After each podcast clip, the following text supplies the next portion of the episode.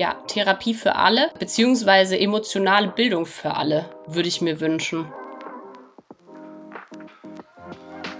Moin, Servus und Hallo zur dritten Folge von Feist und Fragwürdig, dem vielleicht etwas woken Podcast. Zu feist und fragwürdig möchte ich besondere Menschen einladen, die auf ihre Weise sinnstiftend handeln und von ihnen erfahren, was ich tun kann, um zu einer lebenswerteren Zukunft für uns alle beizutragen. Mein Name ist Nikolai Spreng, ich bin Vater, Ehemann, Landei, Hundefreund, Outdoor-Mensch und Creative Director bei einer Stuttgarter Kommunikationsagentur. Also bitte verzeiht mir den schwäbischen Dialekt, ich werde mir Mühe geben. Meine heutige Gästin ist die Ines Wenske. Hallo. Hallo Ines. Mit äh, welchen Pronomen darf ich dich ansprechen? Sie, ihr, gerne. Alles klar. Ich sag mal kurz ein paar Worte zu dir. Du bist geflüchtet nach Berlin aus dem schönen Nordschwarzwald, arbeitest als Kreativstrategin und bist ein großer Fan von Meerschweinchen und Faultieren. Darüber können wir gerne eine zweite Folge machen. Aber heute soll es um ein, auch ein Projekt gehen, und zwar dein Projekt Depressive Ultras, wo du viel über diese Krankheit dich ausgelebt hast oder äh, damit irgendwie auch ein bisschen ähm, verarbeitet hast. Und ähm, genau, ich freue mich sehr, dass du heute hier bist. Ich freue mich. Hallo. Hallo, danke schön. Genau, erzähl doch mal ein bisschen was zu den depressiven Ultras. Der Name an sich ist ja schon sehr spannend und macht viele Bilder im Kopf auf. Ja, voll. Ganz bewusst äh, natürlich als Kreativstrategin so einen Namen gewählt. Die depressiven Ultras sind, beziehungsweise ist, ist eine kleine Community, die ich versuche aufzubauen.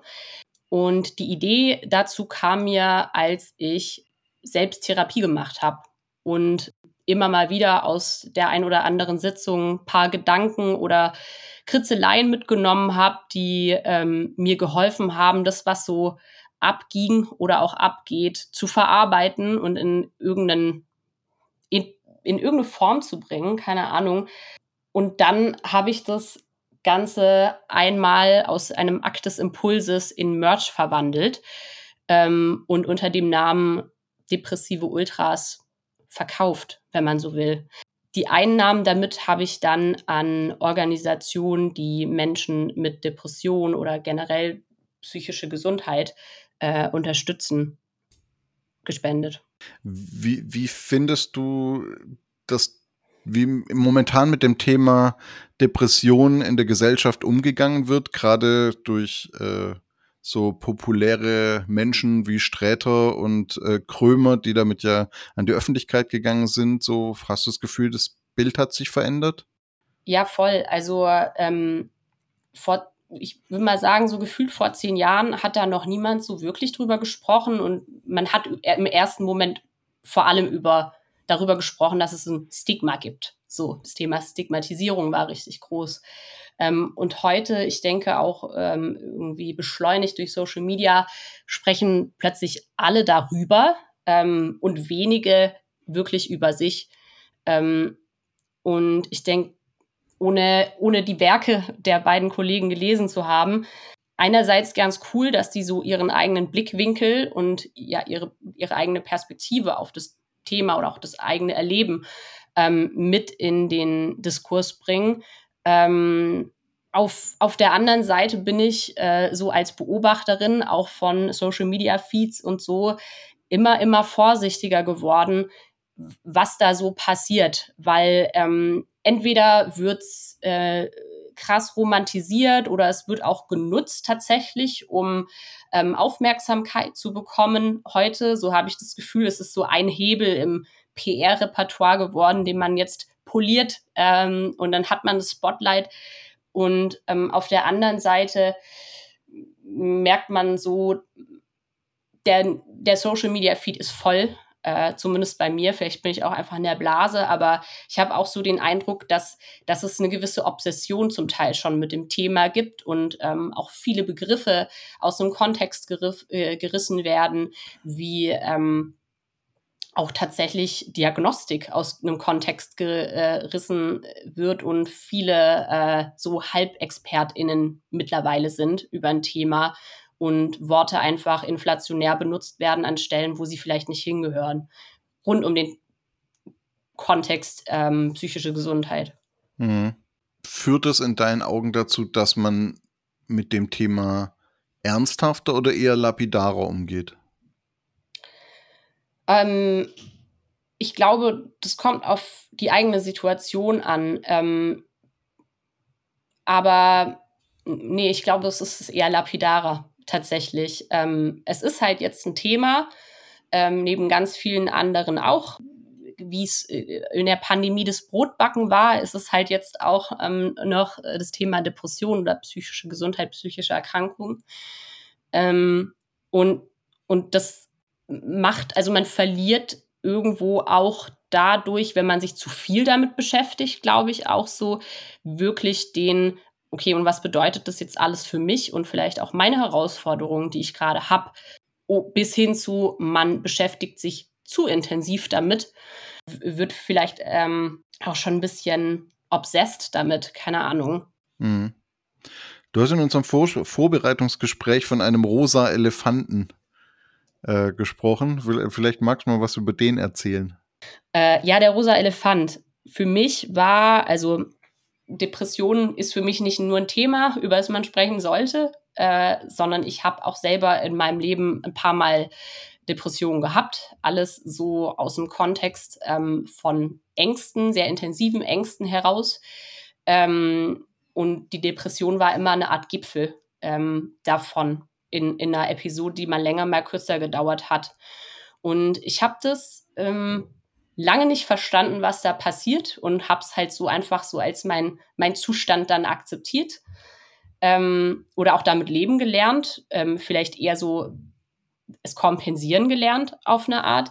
Mhm. Ähm, bis ich gemerkt habe, äh, das, das war mit einem größeren Einschnitt in meinem Leben, so zu, zu Beginn der Pandemie, wo ich sehr viel in meinem Leben verändert habe, vom einen Tag auf den anderen, wo ich gemerkt habe, hm, da ist irgendwas hier im Raum und äh, vielleicht ist es ein rosa Elefant, ähm, der äh, einmal eine ganz gute Umarmung braucht.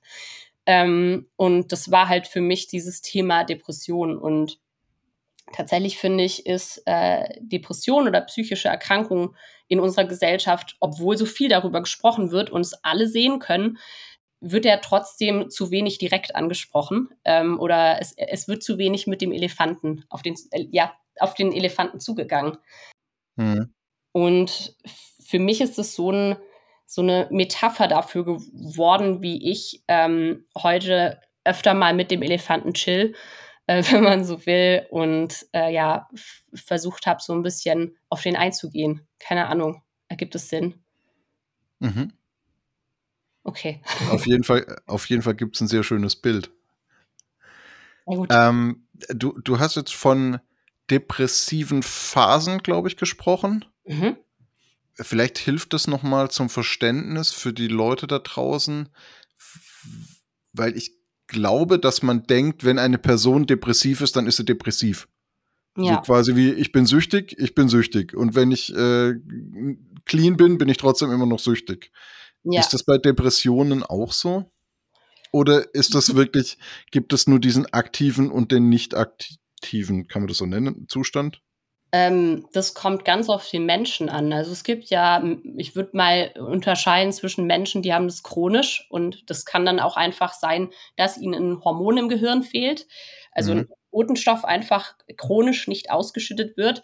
Aber auch die können in einem anderen Zustand sein, zum Beispiel, wenn sie entsprechend Support bekommen, wie auch immer der aussieht. Äh, bin ich keine Expertin für. Ähm, und in meinem Fall war das so, also ich habe bestimmte Symptome, wenn man es jetzt pathologisch formulieren will, ich habe bestimmte Besonderheiten in meiner Person, die manchmal so durch zum Beispiel Auslöser äh, ungünstig sich kumulieren, dass mhm. ich ähm, vielleicht auch unter einem gewissen Umstand in eine Depression flutsche. So und das ähm, nennen wir es eine depressive Episode. Ähm, mhm die kann dann aussehen, wie sie will. Und das sind halt die Momente, wo man ähm, auch einfach besonders auf sich eingehen sollte. Wie, wie, wie funktioniert das? Wie geht man besonders auf sich ein? Wie hat das bei dir funktioniert? Wie hat es bei mir funktioniert? Wie geht man auf sich ein? Also ich habe ähm, erstmal gemerkt, wie schlecht es mir gerade eigentlich geht ähm, und das nicht zuletzt körperlich. Ähm, und natürlich hat auch mein Umfeld Dinge bemerkt ähm, und, und schlussendlich gab es dann einen sehr guten Freund, der mir ähm, gesagt hat, hey, guck mal, ich mache hier gerade Therapie, melde dich doch da mal.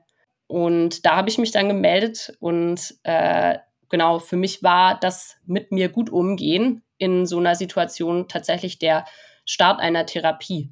Ähm, und in der Therapie habe ich dann, ähm, es war eine Verhaltenstherapie, habe ich dann viele, viele, viele Dinge gelernt, wie ich ähm, nicht nur mit den Symptomen umgehe, sondern wie ich auch so mit mir und dem Menschen, den ich bin, umgehe, ähm, damit es mir vielleicht insgesamt ein bisschen anders geht ähm, und dass ich vielleicht nicht so ganz tief in solche Episoden falle, ähm, wenn es dann wieder so weit ist. So. Und mhm. ja. Magst du uns mal erzählen, was, wie, wie so eine Sitzung zum Beispiel abläuft? Ich kann mir vorstellen, dass es viele Menschen gibt, die gar keine Idee haben, wa, also was bedeutet denn Therapie? Man stellt sich dann immer so Hollywood-mäßige rote Sofas vor, ähm, aber vielleicht magst du mal erzählen, wenn du das erzählen magst, was da passiert. Unbedingt. Äh, und, und vorweggeschoben, wenn, wenn ich endlich zu einer Königin gewählt werde, dann würde ich veranlassen, dass wirklich jedem Einzelnen, also dass es mindestens so viele TherapeutInnen wie Menschen gibt, äh, dass es äh, für jeden Menschen einen Therapeutenmenschen äh, gibt. Ähm, deckungsgleich, weil ich je, finde, jeder hat, Mensch hat es verdient, weil es einfach super, super großartig ist.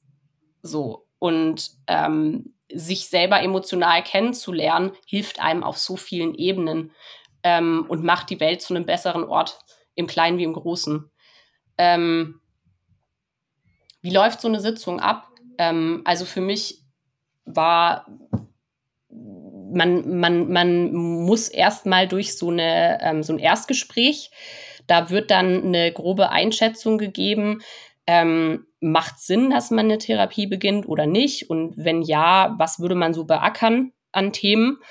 Ähm, und natürlich vorneweg kann man sich so ein bisschen einlesen, welche Form von Therapie findet man denn ganz gut. Also es gibt zum Beispiel eine Verhaltenstherapie oder eine tiefenpsychologische Therapie und keine Ahnung was. Hier in Berlin gibt es auch äh, Substanzen, die man einnehmen kann während der Therapie. Super äh, experimentell und sober lernen.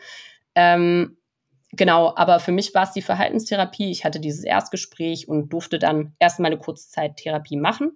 Dann hat mhm. man vier approbatorische Sitzungen, glaube ich. Ähm, und dann wird immer weiter geguckt. So. Und ich bin von diesen zwölf Sitzungen am Ende ähm, bei fast zwei Jahren gelandet oder anderthalb mhm. oder so. Und ähm,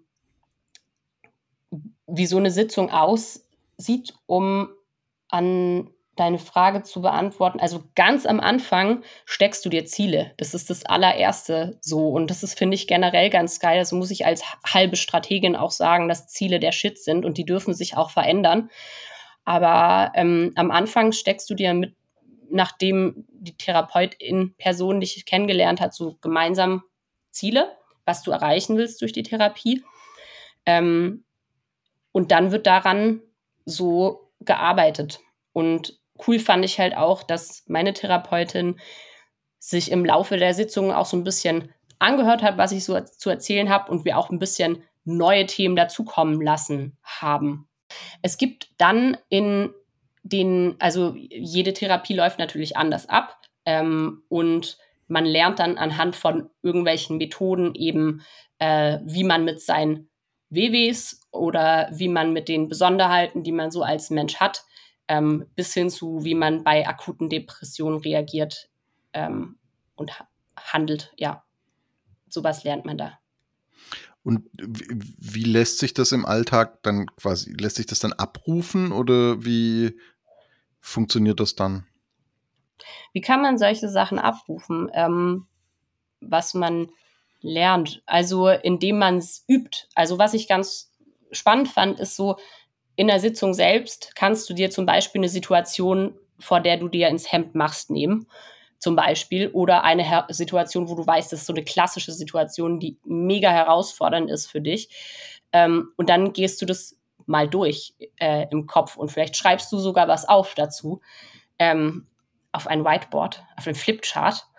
Ähm, und das, das ist ein Teil davon. Und dann gilt es einfach tatsächlich, das so oft zu machen in deinem Leben und auszuprobieren, mutig wirklich auszuprobieren, bis sich was für dich verändert, bis du merkst, oh, jetzt fühlt sich irgendwie besser an. Und ähm, dafür brauchst du Momente, Mut und auch ein Umfeld im besten Fall, wo du sowas machen darfst, wo du dir das erlauben mhm. darfst und die auch irgendwie milde mit dir umgehen, wenn du vielleicht ein, ähm, ja, kurz ausgeufert bist oder so. Okay. Umfeld ist vielleicht auch noch ein ganz schönes Thema. Ähm, wie, wie ging dein Umfeld mit dir um, als, äh, als du dich dann ausprobiert hast? Nennt man das ausprobiert, als du das geübt hast, als du äh, damit auch an die Öffentlichkeit gegangen bist ähm, mit deiner Situation?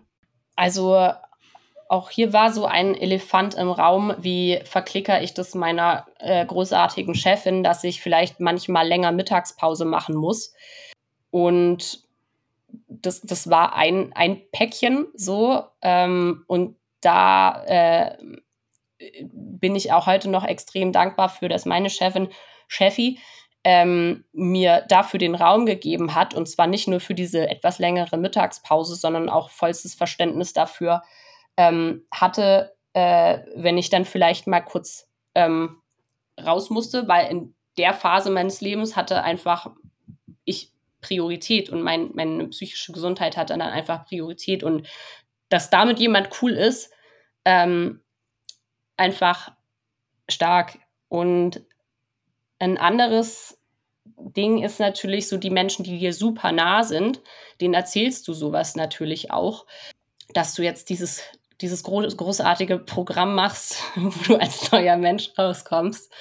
Und da muss ich sagen, äh, war ich so positiv überrascht und es hat mich teilweise Menschen auch noch näher gebracht, ähm, weil ich eine gewisse Verwundbarkeit dazu dann natürlich auch gezeigt habe, äh, indem ich mhm. über meine Themen gesprochen habe, die mich beschäftigt haben und dem, indem ich vielleicht auch mal den Fokus wirklich auf die Beziehung selbst und äh, was brauche ich denn eigentlich auch? Und sowas ist natürlich auch gleichzeitig brauchst du auch immer die Offenheit, ein anderer Mensch braucht dich vielleicht auch mal. Ähm, und äh, da bin ich einfach so verfahren, dass ich immer sehr offen darüber kommuniziert habe. Ähm, und das hat auf jeden Fall einmal äh, gebraucht, dass ich über diesen riesigen Elefantenschatten springe. Ähm, und heute kann ich sagen, hilft einfach nur, ähm, macht Beziehungen, die man so hat, einfach viel, viel echter und aufrichtiger. Jetzt habe ich gerade einen Hänger. ich wollte gerade fragen, ob, ob daran Beziehungen quasi auch äh, zerbrochen sind, weil das ja oft bei Krankheiten so ist. Mhm. Ähm, also ich erlebe das auch in meinem näheren Umfeld gerade, wo jemand sehr, sehr schwer krank ist und sich dann plötzlich Menschen nicht mehr melden, die sich vorher sehr oft gemeldet haben, weil weiß nicht warum, weil sich vielleicht auch mit der Situation selber gar nicht klarkommen können und sich dann lieber oder vielleicht auch, weil die, weil sie das Gefühl haben, ja, die Person muss man jetzt in Ruhe lassen. War das bei dir so, dass sich da irgendwie so ein bisschen so Freunde von Bekannten getrennt haben oder sind Beziehungen stärker geworden? So und so. Und ähm, ich denke, dass äh, jeder so sein eigenes Thema hat, vielleicht. Ähm, und tatsächlich glaube ich, dass es für viele Menschen, ähm, viele Menschen sind ängstlicher, als sie denken. Ähm, hm. Oder mutiger, als sie denken. Ähm, und ich glaube, dass einfach wir alle so unseren Stuff haben, unsere ähm, Besonderheiten äh, im Charakter. Und sobald du anfängst, auch so ein bisschen Introspektion zu betreiben, verändert es immer auch dein Umfeld. Also sobald du über dich nachdenkst und sobald du auch an eigenen Themen arbeitest, verändert es automatisch auch die Nähe und Distanz zum Beispiel von Menschen. Und das kann für eine Phase sein, aber das kann auch ähm, für viel, viel länger sein. Ähm, und vielleicht äh, wirst auch du manchmal pickier, so, weil du ähm, bewusster Entscheidungen triffst, was du gerade auch brauchst und dass du das auch darfst. So. Ähm, und aber deine Frage war mehr so, ob sich andere Menschen auch von mir entfernt haben, oder? Mhm. Ja, genau.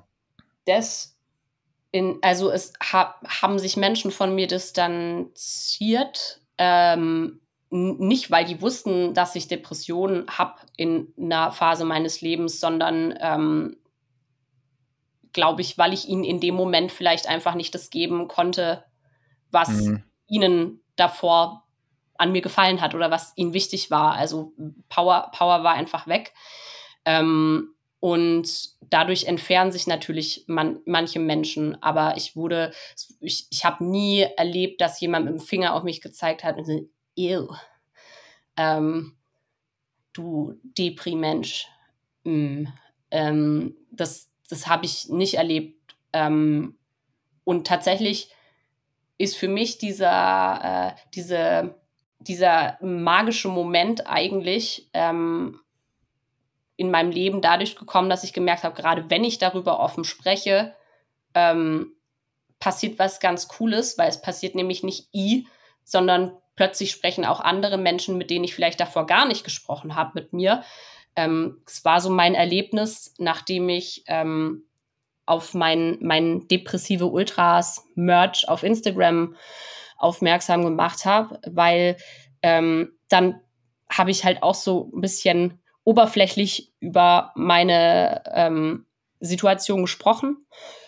Und dann haben mir plötzlich ganz viele Menschen geschrieben, also wirklich überraschend viele, ähm, und haben mich plötzlich halt nicht nur als äh, diese, dieses Instagram-Profil wahrgenommen oder die, die Alte, die man aus der Schulzeit kennt oder Kollegin, wie auch immer, sondern die haben diesen diesen Menschen dahinter gespürt, der vielleicht ähnliche Themen hat wie, wie, wie sie und haben auch so ihre Wahrheit ausgesprochen. Und das, das, das, ähm, ja, hat sich eigentlich eher ins Positive verändert, die Offenheit über, über das Thema. Mhm. Lass uns doch noch mal über die Situationen sprechen, von denen du vorher gesprochen hattest. Ähm, Situationen, in die du gerätst, wo du ähm, dann quasi das Gelernte anwenden kannst. Das klang ja so ein bisschen nach dem Thema Angst, Ängste, Überforderung. Magst du über solche sowas zu sprechen? Ähm, ja, bei mir war das Thema Angst mein, ähm, mein, mein großes Thema tatsächlich. Also ein Gefühl, das wir alle haben am Ende. Ähm, manchmal verdrängt man es und manchmal ist es so groß, dass es einen lähmt, im wahrsten Sinne des Wortes. Ähm, auf jeden Fall. Also ich, ich fühle mich sehr frei, über Angst zu sprechen, weil, wie gesagt, wir alle haben das. Wie, wie, wie kann man denn Angst, also Angst definieren? Also im, meiner Tochter erkläre ich immer, ähm, es ist gut, Angst zu haben, weil Angst rettet Leben. Ja. Aber wir sprechen ja nicht von der Angst, äh, auf einen sehr hohen Turm zu klettern, sondern von anderen Ängsten. Ja, äh, ja, Angst, auch Period. Äh, Gefühle sind, sind, sind das Beste, was man haben kann, weil sie einem einfach Infos geben über eine Situation und wie du darauf reagierst. Gleichzeitig musst du manchmal halt verstehen lernen, ähm, ist das Gefühl gerade vielleicht größer als du ähm, und musst du vielleicht wieder äh, dir bewusst werden, dass du das Gefühl hast und nicht das Gefühl dich so. Mhm. Ähm, und das Angst ist auf jeden Fall, also keine Ahnung, ähm, ich glaube, du hast gefragt, was die Definition ist, so, oder? Für dich, ja, genau. Also, ähm, genau.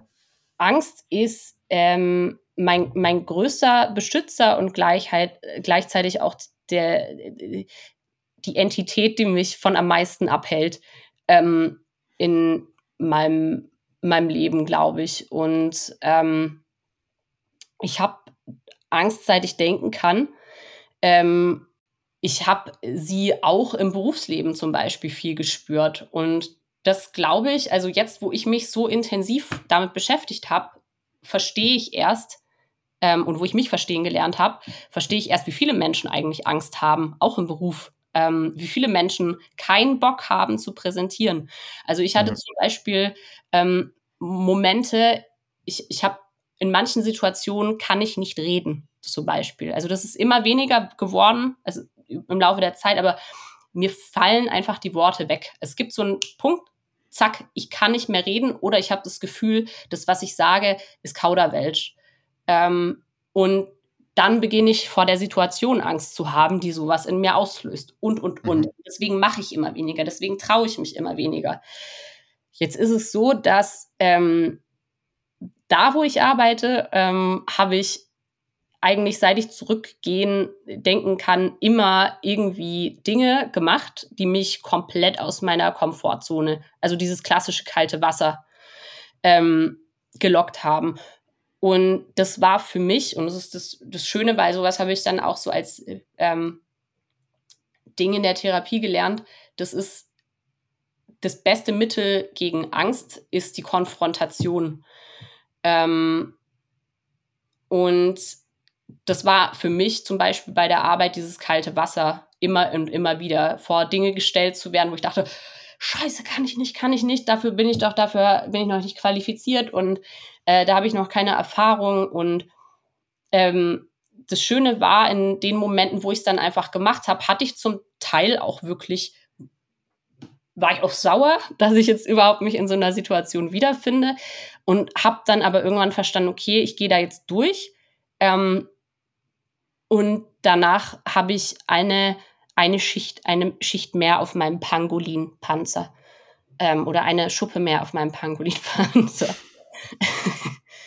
ähm, ja, aber ähm, ja, Angst ist, äh, keine Ahnung, also kann natürlich auch sehr intensiv werden, gerade wenn sich viel im Leben verändert, ganz, ganz viel auf einmal dass sie wirklich äh, dazu führt, dass du sie extrem körperlich spürst. Also viele Menschen kennen vielleicht Panikattacken oder Angstattacken oder so hyperventilieren und, und, und. Ähm, oder so, dass sie sich gerade in dem Moment, wo sie eigentlich am meisten Support bräuchten, aus Angst komplett abschotten und niemanden mehr reinlassen und so ein kleines Fort von, ähm, von Angst äh, flüchten. Und dann wird es leider manchmal schlimmer, als, als, als man verdient. Wie, wie, wie könnte ich supporten? Also wenn ich merke, ein Mensch in meinem Umfeld kommt gerade an, in so eine Angstblockade oder steht vor so einer, vor so einer großen Mauer, so wie kann ich da supporten? Ohne, ohne quasi, also wie soll ich sagen, von oben herab oder so, also bevormunden oder übergriffen. Bevormunden zu sein, genau. Wie, wie kann ich auf äh, wertschätzend, respektvoll supporten? Ähm, es kommt natürlich auf darauf an, was das gerade für ein Zustand ist. Also ist der Mensch einfach sehr, sehr ängstlich oder befindet sich ein Mensch schon in Anführungsstrichen in einer äh, Panikattacke. Also ist jemand zum Beispiel gerade in so Gedankenkreiseln, die von der Angst angetrieben werden. Ähm, da finde ich manchmal total hilfreich, äh, jemanden dadurch zu supporten, zu sagen, aber ist es denn wirklich so? Also was könnte denn im schlimmsten Fall passieren? Und wie, wie realistisch ist es denn? Also tatsächlich ähm, oder äh, externalisieren, wie man sagt, ähm, fragt die Person, was sie denn da einem, einem nahestehenden Menschen raten würde in der Situation. Also versuchen, ähm, wirklich ein, ein, ruhiger, vielleicht auch manchmal rationaler Anker zu sein, wenn die Person darauf Bock hat in dem Moment.